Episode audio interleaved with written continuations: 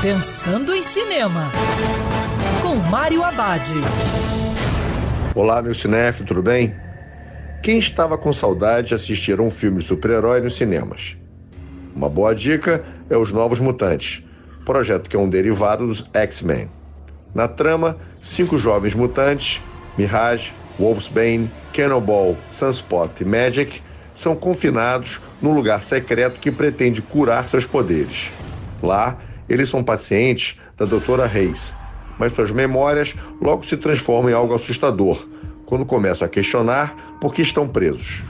O que chama atenção no projeto são as personagens femininas, além das boas atuações do elenco.